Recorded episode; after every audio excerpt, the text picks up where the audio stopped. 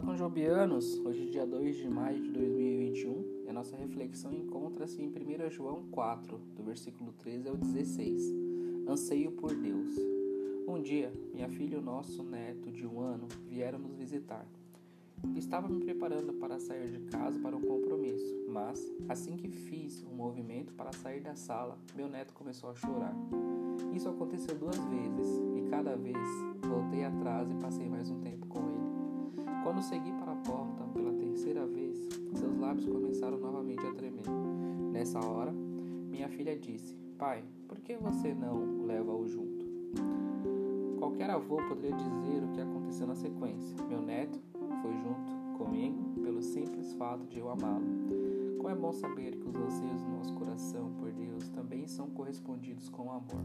A Bíblia nos assegura de que podemos conhecer e crer amor que Deus tem por nós. 1 João 4,16. Deus não nos ama por algo que tenhamos ou não tenhamos feito. O amor dele não se baseia em nosso merecimento, mas em sua bondade e fidelidade.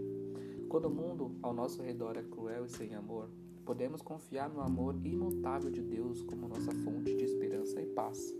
O coração do nosso Pai Celeste tem se derramado por nós através do presente de Como é confortante a garantia de que Deus nos ama com amor infinito. Para refletir e orar. Amoroso Senhor, obrigado por tua compaixão por mim, provada na cruz. Por favor, ajude-me a te obedecer e a amar.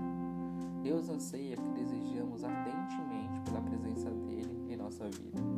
Fiquem com Deus e até a próxima.